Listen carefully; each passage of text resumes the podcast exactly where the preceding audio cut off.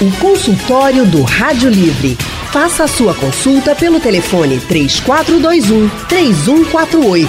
Na internet www.radiojornal.com.br. O consultório do Rádio Livre hoje trata sobre refluxo. Gente, o refluxo gastroesofágico atinge mais de 25 milhões de pessoas no nosso país, segundo o Colégio Brasileiro de Cirurgia Digestiva. Mas o que é essa doença, quais os cuidados necessários e como fica a alimentação também? Para responder a essas e outras perguntas, nós convidamos a nutricionista Gleice Araújo. Gleice atua no cuidado nutricional, principalmente em pacientes com doenças crônicas. Gleice, muito boa tarde, seja bem-vinda aqui ao consultório do Rádio Livre. Muito boa tarde, Anne, boa tarde a todos os ouvintes. Quem também está conosco hoje aqui junto da Gleice é o médico gastroenterologista Dr. Gerson Brasil. Dr. Gerson é endoscopista e atende na Multigastro. Dr. Gerson, muito boa tarde, seja também muito bem-vindo ao consultório do Rádio Livre. Oi, Anne, boa tarde, tudo bem? Prazer novamente estar contigo. Prazer todo meu poder conversar com o senhor mais uma vez, doutor Gerson. Fazia tempo que a gente não conversava. E deixa eu começar então já com é o senhor. É verdade. deixa eu começar já com o senhor o seguinte: é, quando é que o refluxo já pode ser considerado assim uma doença? É, já na primeira vez que a pessoa tem algum episódio, já, já tem esse diagnóstico do, da doença do refluxo? É, essa é uma pergunta interessante, Anne, e serve para desmistificar um pouco né, o, o diagnóstico da doença do refluxo com sintomas eventuais de refluxo. Né? Uhum. Né? A gente precisa saber que os sintomas mais comuns da doença do refluxo são aqueles, aquela sensação de queimação que a gente sente, seja na região da boca do estômago, seja aquela sensação de queimação que sobe atrás do peito, uhum. né? E também a sensação do bolo alimentar voltando. Esses são os sintomas típicos de refluxo. O que é que acontece? Qualquer pessoa normal pode desfrutar de sintomas como esse uma vez ou outra na vida. Domingo, qualquer da vida, um churrasco, uma confraternização em família, a gente termina comendo mais do que o habitual, bebendo mais do que o habitual, e todo mundo já passou por essa situação na segunda-feira, tem uma sensação de queimação, da comida querendo voltar. Esse episódio isolado não pode ser considerado doença do refluxo. Isso é um refluxo transitório. Agora, para pacientes que desfrutam destes sintomas que eu acabei de elencar, de maneira corriqueira, com frequência, né, duas a três vezes por semana, e que isso causa impacto na sua qualidade de vida, aí nós estamos diante de outra situação. Então, o que vai diferenciar sintomas esporádicos, pontuais de refluxo, da doença do refluxo, é a frequência com que esses sintomas acontecem. Agora, doutor, o que, que pode então levar uma pessoa a ter a doença do refluxo? Perfeito. A, a gente parte da premissa de que todo e qualquer paciente que tenha doença do refluxo possui um esfíncter esofagiano doente. O que é que é o esfíncter esofagiano doente? É a válvula que separa o esôfago do estômago. É ela que é responsável que o alimento passe, que o alimento passe quando a gente, se, quando a gente deglute uhum. e é responsável também por impedir, por bloquear que o alimento que já se encontra no estômago reflua em direção ao esôfago. Quando essa válvula, esse esfíncter, não funciona adequadamente, quando ele é doente, os pacientes vão desenvolver a doença do refluxo. Isso não significa que é somente o esfíncter esofagiano inferior doente que ocasiona um refluxo, mas ele é a, o ponto principal, ele é o cerne do problema. Agora, outras variáveis vão concorrer e contribuir para o refluxo, tá? Dentre elas, a alimentação, que pode funcionar como um gatilho né, e piorar uh, os sintomas em quem tem um esfíncter esofagiano doente, o sobrepeso, a obesidade, né? o tabagismo, o ato de fumar. Então, todas essas variáveis vão concorrer num paciente que tem essa válvula, esse esfíncter doente. Então, deixa eu passar aqui agora para a Gleice, que é nutricionista, com relação à alimentação, Gleice. e que pode aí desencadear, por exemplo, um problema como esse de refluxo. Que tipo de alimentação é essa que as pessoas deveriam, inclusive, evitar? No caso do refluxo, Anne, os principais alimentos têm uma função justamente de diminuir essa pressão entre essa porta que chamamos de esfíncter, que está presente entre o estômago e o esôfago. Então, em linhas gerais, todos os tipos de alimento que podem facilitar para que essa pressão se altere e faça com que o refluxo aconteça, ou seja, aquele retorno do alimento, uhum. devem ser evitados. Então, já existem alguns alimentos clássicos, talvez os ouvintes já estejam né, até cientes que, por exemplo, é, alimentos gordurosos para quem tem refluxo não são muito bem-vindos, mas existem alguns outros subgrupos, como, por exemplo, algumas especiarias, hortelã, o café, até mesmo com a característica descafeinada, devido à sua temperatura, tem uma característica de irritação gástrica, então não seria muito bem-vindo nesse quadro. E alimentos, de maneira geral, que têm excesso de componentes gordurosos e de sal. Então já seria um, uma via de cuidado, né, para que quem tem refluxo evitasse no seu dia a dia comportamentos alimentares com essas características. Ô Gleice, vamos pensar aqui em alguém que não tem esse diagnóstico fechado do refluxo, que tem esses sintomas que o Dr. Gerson colocou, né? Que a gente fica com aquela azia, com aquela queimação ali no estômago, aquele bolo alimentar, e diz, não, isso aí foi porque eu comi bastante, eu devo ter comido algo que não me fez bem. E não, não se atenta a essa frequência que o doutor colocou aqui. Pensa que é algo é, que qualquer pessoa pode ter, como ele também disse, né? Que é algo que vai acontecer esporadicamente. Mas aí está acontecendo demais. Assim, não, não é refluxo, não é doença do refluxo, porque eu estou, está acontecendo agora, não tenho esse diagnóstico. Se uma pessoa que já tem a doença, mas ainda não tem o diagnóstico, começa a tomar, por exemplo, café, ou continua a tomar café, né, para quem gosta muito de café, o que que acontece com ela? Assim, o, o que que pode acontecer com ela quando ela já tem essa doença aí instalada do refluxo, mas não tem ainda o diagnóstico e continua, né, comendo as mesmas coisas ou, ou tomando as mesmas coisas como o café e que deveria evitar? Provavelmente vai acontecer um aumento da sensibilidade digestiva. Muitas vezes, Anne, quem sofre do refluxo acaba também apresentando o quadro de dispepsia, que é a conhecida indigestão. Uhum. Então, é muito comum o indivíduo, até mesmo antes do diagnóstico, tentar realizar algumas manobras que não são muito interessantes. Por exemplo, está com uma digestão, aquela sensação né, de, de mal-estar, de, de acidez aumentada, aquela dorzinha no peito decorrente disso, e aí acaba, por exemplo, tomando um antiácido ingerindo leite, que é uma situação muito rotineira, mas que não trará benefícios nesse caso. Então, infelizmente, essa mucosa gástrica como um todo ficará mais sensibilizada. E isso pode trazer repercussões a longo prazo. Um quadro crônico de constipação, uma alteração no pH do intestino. Então, quanto antes o corpo mostrar sinais de que algo não está bem, é fundamental procurar atendimento médico. Doutor Gerson, tem algum outro sintoma que não seja assim, que realmente, quando a gente pensa no estômago e quando a gente pensa no refluxo, a gente pensa nessa sensação de voltar a comida, nessa azia e tal. Mas é, existem pacientes com refluxo que dizem assim: ah, quando eu estou num caso assim extremo de refluxo, ataca uma tosse persistente, um pigarro. Esses realmente também são sintomas de refluxo? Sim, sim, Anne. É extremamente importante esse seu comentário. É, os sintomas que eu relatei da sensação de queimação, né, seja na boca do estômago ou subindo atrás do peito, que é a pirose, ou a regurgitação, aquela sensação de retorno do bolo alimentar, são os sintomas mais comuns. São conhecidos como os sintomas clássicos ou sintomas típicos da doença do refluxo. Porém, existe um, uma quantidade também importante de sintomas que não estão relacionados ao esôfago propriamente dito, que são rotulados de sintomas atípicos ou extraesofágicos. E aí você já elencou dois principais: tosse crônica, pigarro, roquidão, eu poderia elencar também. Existem casos de infecção respiratória, né, de repetição por conta de refluxo, desgaste do esmalte dentário, halitose, todos esses sintomas podem também ser encontrados na doença do refluxo.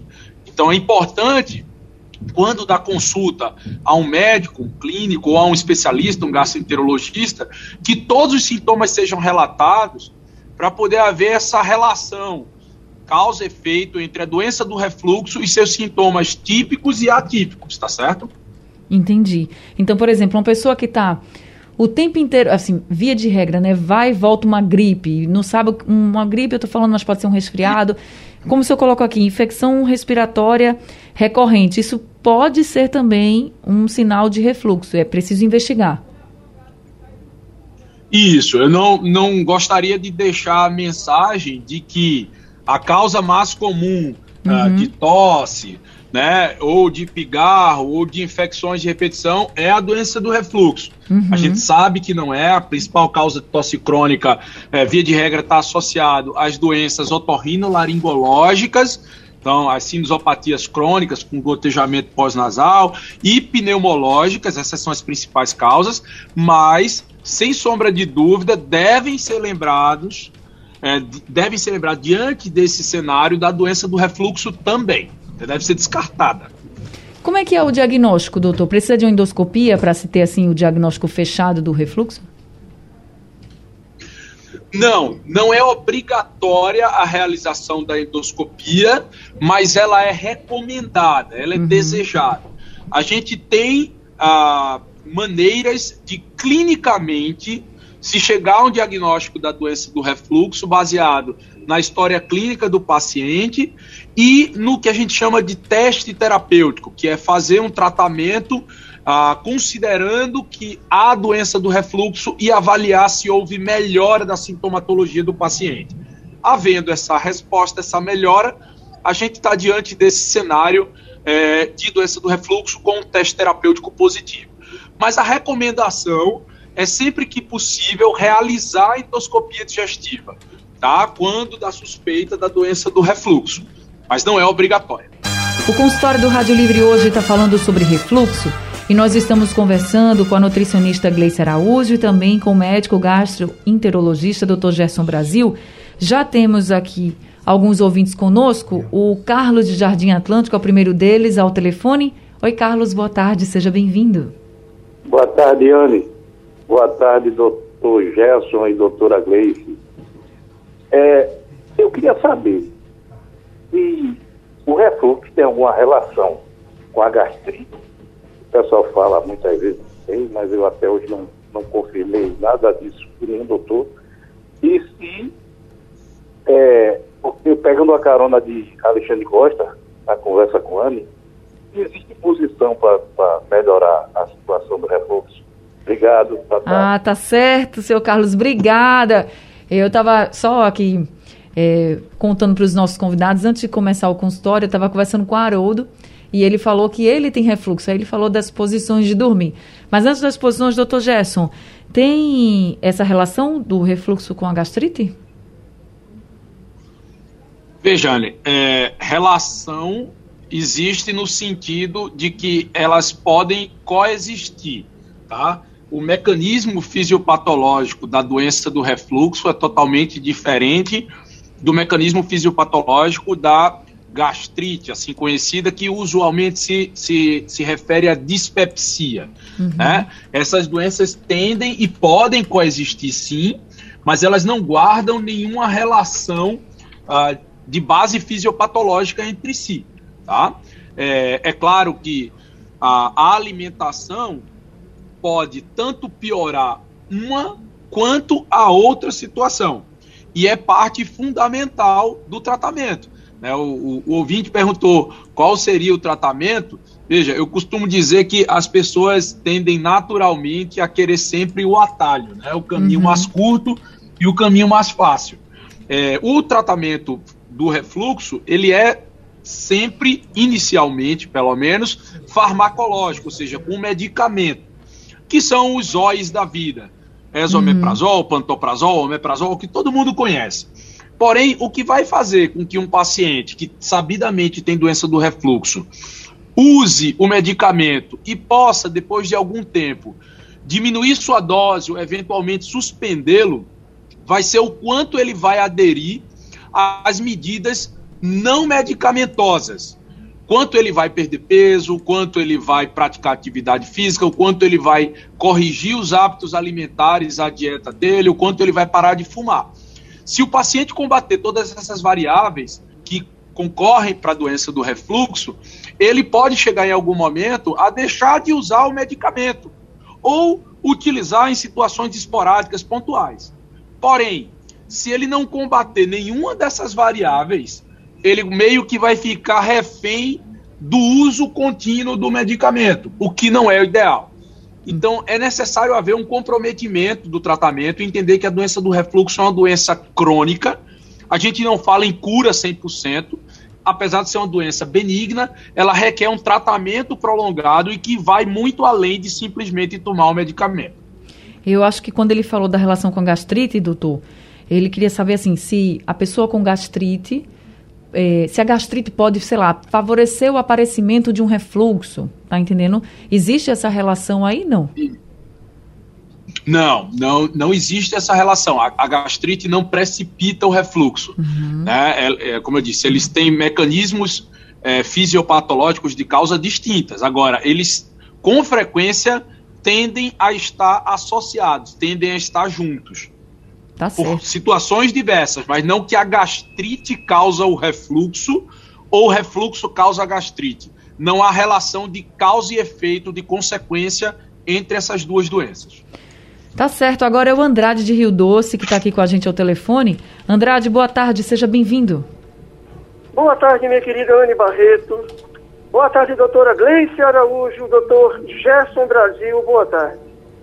É, quando eu tinha meus filhos menores, eu ficava muito aflito quando as crianças, ao mamarem ou ingerirem uma papinha, um leitinho, tinham refluxo. Uhum. Eu me assustava muito, porque eu, a primeira coisa que me vinha na cabeça era o risco da criança aspirar aquele refluxo, se transformar numa coisa pior. Aí a pergunta que eu faço, queridos, é, é normal toda criança ter refluxo? E qual a idade certa, o tempo certo para a criança parar de ter esses refluxos? Obrigado. Doutor Gerson, nesse caso dos bebês recém-nascidos, que é bem frequente mesmo, é algo comum, né? Mas chega a ser a doença do refluxo? Isso, Ali. É, é, essa pergunta é extremamente interessante também. A gente tem que ter cuidado com o diagnóstico da doença do refluxo uhum. em crianças muito pequenas, né? Até ali antes dos dois anos de idade. Por dois motivos distintos. Primeiro, quando há efetivamente a doença, os sintomas esses sintomas que a gente elencou aqui uh, é, para os adultos, né? Essas crianças não falam, estão em aleitamento exclusivo, a maior parte das vezes. Então, o que o, o gastropediatra vai encontrar como suspeita de refluxo são outros sintomas. Por exemplo, um baixo ganho de peso ou uma, uma, uma estatura aquém do ideal, né? O, o baixo ganho de, uh, da relação pôndero-estatural é um exemplo clássico, né? É, mas principalmente porque na criança o esfíncter esofagiano inferior ele pode, é, primeiro momento, faltar um amadurecimento necessário para ele, que vai acontecendo com o passar do tempo, à medida que ela vai crescendo. Então, deixa de ser uma condição patológica e pode ser uma condição temporária, né? Um amadurecimento da região do esfíncter esofagiano inferior. Então, essa diferenciação do que é fisiológico, do que é aceitável para aquela idade e do que é doença, do que é patológico propriamente dito, compete ao gastropediatra fazer essa diferenciação. É muito importante para não rotular de refluxo uma criança que tem uma regurgitação fisiológica, por exemplo, uh, nem tampouco esperar sintomas típicos que a gente relatou aqui da doença do refluxo que não vão ser encontrados nessa faixa etária. Antes de eu passar para a Gleice, e só para complementar aqui a pergunta do Carlos, que foi o nosso ouvinte anterior, porque eu não quis deixar o Andrade esperando muito tempo no telefone. Ô, doutor Gerson, essa questão da posição de dormir. Haroldo Costa, nosso narrador, disse que tem refluxo e ele já foi orientado a dormir só do lado esquerdo. E é verdade isso? Tem, que, tem posição certa para dormir? Sim, Anne, é, é verdade. É, a, existem medidas não só dietéticas, mas é, medidas higienodietéticas que falam a respeito dos nossos hábitos. A postura de dormir é uma delas. A recomendação mais frequente é que a gente eleve a cabeceira em pelo menos ali 15 centímetros. Uhum. Né? Seria utilizar ou um travesseiro próprio para isso, ou dois travesseiros comuns essa elevação da cabeceira, isso muito mais do que deitar sobre o lado esquerdo do corpo, que tem uma contribuição menor do que deitar com a cabeceira da cama elevada. E a segunda orientação ah, higieno-dietética muito importante para quem tem doença do refluxo é não se alimentar antes de dormir. Então, se você está habituado a dormir, por exemplo, às 10 horas da noite, o ideal é que sua última refeição aconteça no máximo até as 20 horas, ou seja, até 8 horas da noite. Uhum. Então, duas horas antes de dormir, você deve evitar alimentação. E, obviamente, também evitar alimentações muito é, pesadas, né, muito copiosas, muito rica de, de alimento de difícil digestão à noite, onde a gente vai, mesmo respeitando esse prazo de duas horas, deitar depois para dormir. Então, essas são as principais recomendações. Tá certo. Agora, deixa eu colocar aqui a mensagem que o Gilmar enviou para o nosso WhatsApp. Boa tarde, Ana Barreto. Aqui é Gilmar Lourenço de Cajueiro Seco. Eu gostaria de saber dos médicos aí, do gastro e da, da nutricionista, se pimenta é, provoca refluxo e eu sou diabético. Ah, muito obrigado. Tenha uma boa tarde, Ana Barreto. Obrigada também, seu Gilmar. Boa tarde para o senhor. Gleice. No caso da pimenta, ela não causaria, ela não teria esse potencial de gerar uma doença, mas ela aumenta os sintomas no indivíduo que já a possua, ok? A pimenta, ela contém algumas substâncias de caráter irritativo, isso não quer dizer que ela é um mau alimento, e sim que nesse caso, especificamente do refluxo, deve ser evitado, principalmente naqueles momentos, né, naquelas semanas é, mais críticas, onde o indivíduo já teve vários episódios, ou se isso vem sendo realizado diariamente, ok? Então, é um tipo de tempero, sim, que no caso do refluxo, trazendo aqui um, um leque maior também da gastrite, deve ser evitado o consumo. Ô Gleice, quando a gente fala de, de comida e de bebida para quem tem refluxo ou, ou, até que sente né, esse mal-estar, vamos, vamos pensar aqui nas bebidas gaseificadas. Refrigerante, por exemplo. Quem, até quem não tem refluxo, às vezes vai tomar um refrigerante e muitas vezes, quando toma o primeiro gole, volta, né? Tem um negócio, dá um negócio assim na gente, fala, menino, que danado foi isso? Foi o gás. É, é como se fosse bem agressivo mesmo. Então, para quem tem refluxo, essa é outra bebida que deveria ser evitada? Sem dúvida, não só o refrigerante, mas também é, águas né, saborizadas que levam água com gás, qualquer outro componente líquido que tem os gases inclusos é, essa sensação do retorno do, do, do, ar, né, nós chamamos de aerofagia, que é a sensação do arroto. Mas às vezes esse arroto acaba sendo não tão sucedido. Então, o indivíduo fica com aquela sensação de que tem algo travando né, na região do peito. Isso mostra também um possível sinal de má digestão. Além disso tudo, Anne, essas bebidas alteram o pH. Então, é importante nós relembrarmos que tudo que ingerimos passará por todo o trato digestivo. Então, as nossas escolhas alimentares irão repercutir em diversos outros sintomas, que não apenas o do refluxo. E aumentando também aí a questão das bebidas, cito as bebidas alcoólicas. Então, é, quanto maior o consumo de bebida alcoólica, não só pelo, pelo aspecto né, de, de induzirem mais eructação, mais arrotos, mas também pela própria quantidade né, que o indivíduo geralmente ingere, são perigosas nesse aspecto e uma mudança do hábito alimentar, incluindo diminuí-las, seria bem interessante também para reduzir os sintomas. Aí eu vou de novo botar aquele exemplo da pessoa que está tendo esses episódios recorrentes de sinais e sintomas que podem ser do refluxo, mas que ainda não tem o diagnóstico. O que, é que acontece? Às vezes a pessoa lá está com aquele empachamento, está com aquelas azia, enfim. Aí o que é que faz? Vai tomar um refrigerante, porque quando toma, tem a questão do arroto e se sente melhor. Mas aí essa melhora, entre aspas, momentânea, é, Gleice, pode ser mais cara mais na frente, principalmente se a pessoa tiver essa doença do refluxo e ainda nem sabe? Sem dúvida. Se o corpo traz para nós, Anne, diversos sintomas em excesso, algo não está bem. Seria importante, né, entender o que é que teu hábito alimentar vem condicionando para que sua saúde intestinal esteja sofrendo assim. Então, arrotos constantes, que muitas vezes precisam ser forçados com o consumo de alguma bebida, é, esse estufamento, né, que acontece muito após se alimentar, alteração no padrão intestinal, então, ora as fezes são apresentadas mais amolecidas, ora constipam mais, tudo isso acabam sendo sinais de que algo não está bem. E na grande maioria das vezes é um somatório de situações do hábito alimentar que vem causando isso. Então, até trazendo um paralelo ao refluxo, algumas manobras comportamentais, além das que o doutor trouxe, ajudam muito. Então, ter o cuidado no volume dessas refeições, não fazer refeições dependendo do horário do dia, mas é bem mais perigoso à noite, né? Evitar esse grande volume de refeições, preferir fracioná-las ao longo do dia, mastigar de maneira lenta, evitar enquanto se alimenta tomar líquido em associação. É muito comum as pessoas né, almoçarem e ingerirem 300, 400, meio litro de refrigerante, de suco de fruta, e isso na, na condição do refluxo acaba não colaborando. Essas estratégias também de ficar um pouco mais atento na hora de se alimentar podem acabar ajudando, né, para quem sofre desse quadro. O consultório do Rádio Livre hoje está falando sobre refluxo. Nós estamos conversando com a nutricionista Gleice Araújo, também com o médico gastroenterologista Dr. Gerson Brasil. O Dr. Gerson, tem doenças como, por exemplo, a hérnia de ato, né, que chamam hérnia hiatal, que podem causar refluxo também? Isso, Anne. É, eu diria que a, a hérnia de hiato, na verdade, não é uma doença em si, é um defeito anatômico uhum. naquela região que a gente, no início da conversa, explicou que é o esfíncter esofagiano inferior, é aquela válvula que uhum. separa o esôfago do estômago. E a hérnia é um defeito anatômico dessa região que faz com que haja uma frouxidão maior.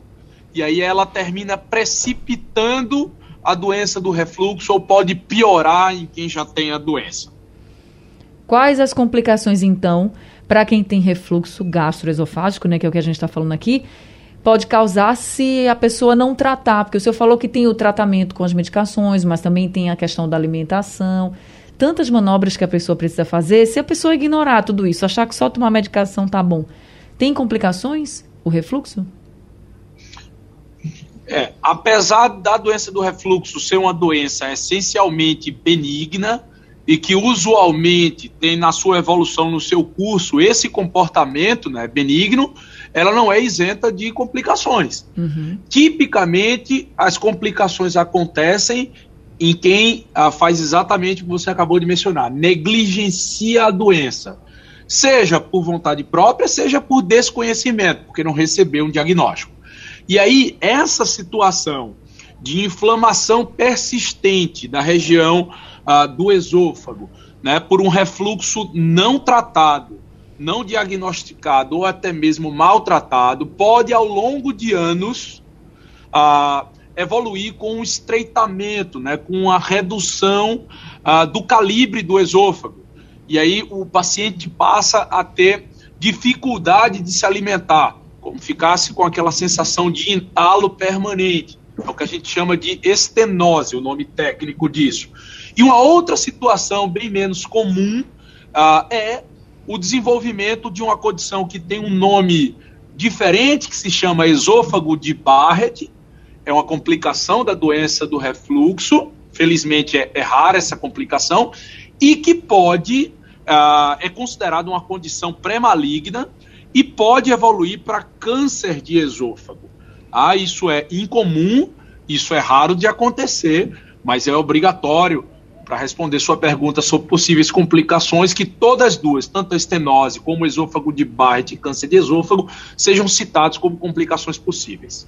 Aí, para ficar o alerta para todo mundo, tratar né, o problema. Primeiro, procurar saber se o que você está sentindo é ou não refluxo e começar o tratamento seguir direitinho, tanto com as medicações quanto com a alimentação, que é o que a gente está falando aqui no consultório o tempo inteiro.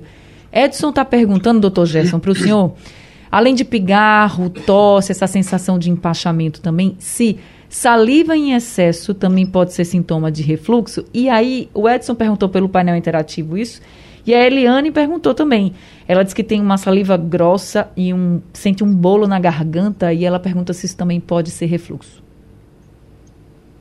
Sim, uh, esses são sintomas que podem ser atribuíveis à doença do refluxo, mas não exclusivamente dela, tá? É, alguns casos, por exemplo, de parasitose intestinal podem gerar uma sensação parecida com essa. Mas, sem dúvida, é, dentre as possibilidades quando de uma consulta médica, vai ser considerada a, a possibilidade do paciente ter a doença do refluxo. Valdir mandou um áudio aqui para a gente, vamos ouvir o que é que ele pergunta. Boa tarde, meu nome é Valdir. Eu gostaria de saber aí do médico, dos médicos, se é, essa história de se, ao se acordar beber água ou água com limão é, facilita o não aparecimento de refluxo ou de gastrite? Ou isso é uma lenda? Gleice. Não existe nenhum alimento que tenha um potencial tão ácido como a secreção presente no nosso estômago, tá? O consumo desses alimentos, ele precisa ser feito de maneira individualizada, porque alguns indivíduos, em situações não inflamatórias, podem consumir esses itens. Porém, se o paciente está numa fase ativa, crítica de refluxo e de gastrite, é natural que ele vá ter uma sensibilidade maior a esses alimentos.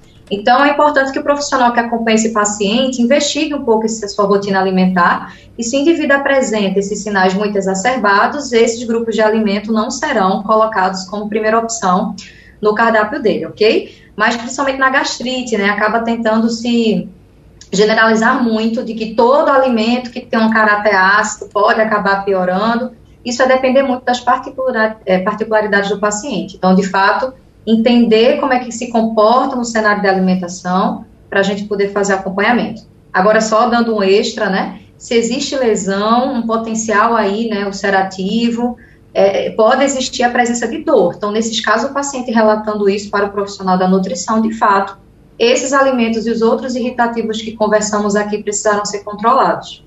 Agora, a gente está o tempo inteiro aqui falando do tratamento com o médico, o doutor Gerson, e também com a nutricionista, porque essa dieta é importante, essa alimentação é importante para quem tem a doença do refluxo. E a Iglesia já trouxe aqui várias orientações, como comer em poucas quantidades, evitar alguns alimentos, bebidas também, chocolate, ou desculpa, café, é, bebidas gaseificadas e o chocolate, que eu acabei falando aqui, é porque eu quero perguntar para você, Gleice, chocolate pode, não pode, deve ser evitado?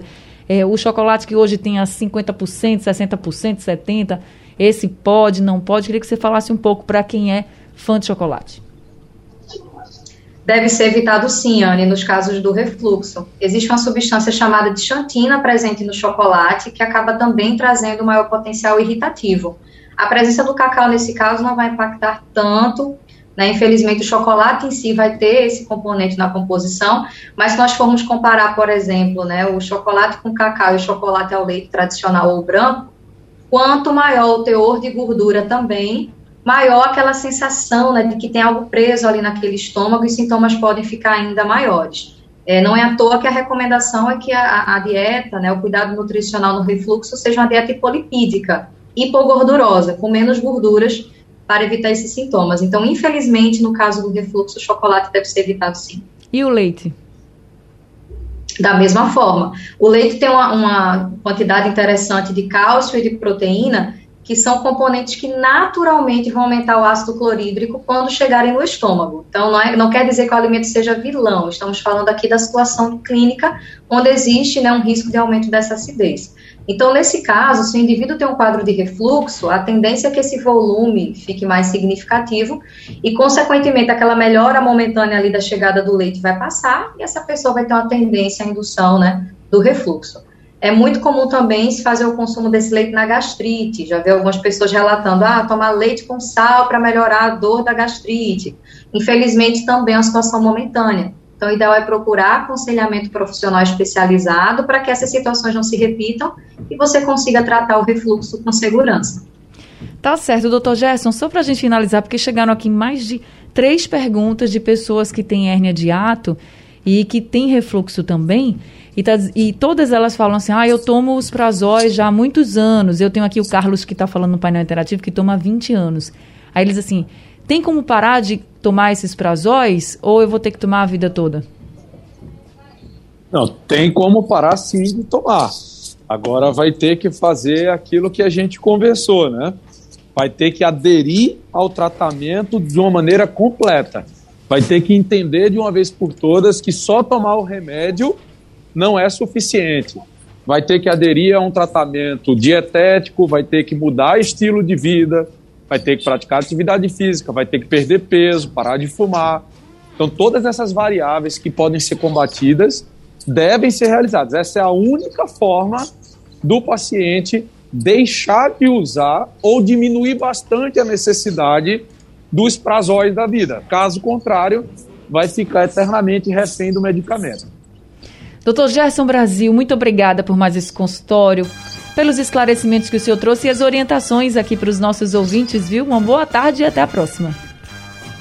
Imagina, Anny, o prazer é todo meu. Satisfação falar com você novamente. Um abraço, uma saudação a todos os ouvintes. Um abraço também, gente, doutor Gerson. Ele atende na Multigastro e o telefone é o 33 16 5800. Gleice Araújo, muito obrigada também por mais esse consultório, tanta orientação, tanto esclarecimento que você trouxe pra gente, viu? Até o próximo. Anne, foi um prazer imenso, como sempre. Muito boa tarde a todos e até a próxima. Até a próxima. Gente, para marcar aí com a Gleice, o número do telefone é o 995 77 2409. Obrigada a todos os ouvintes também. O consultório do Rádio Livre de hoje fica por aqui, o Rádio Livre também. A produção é de Alexandra Torres e Gabriela Bento, trabalhos técnicos de Big Alves, Emílio Bezerra e Sandro Garrido, no apoio Valmelo e a direção de jornalismo é de Mônica Carvalho.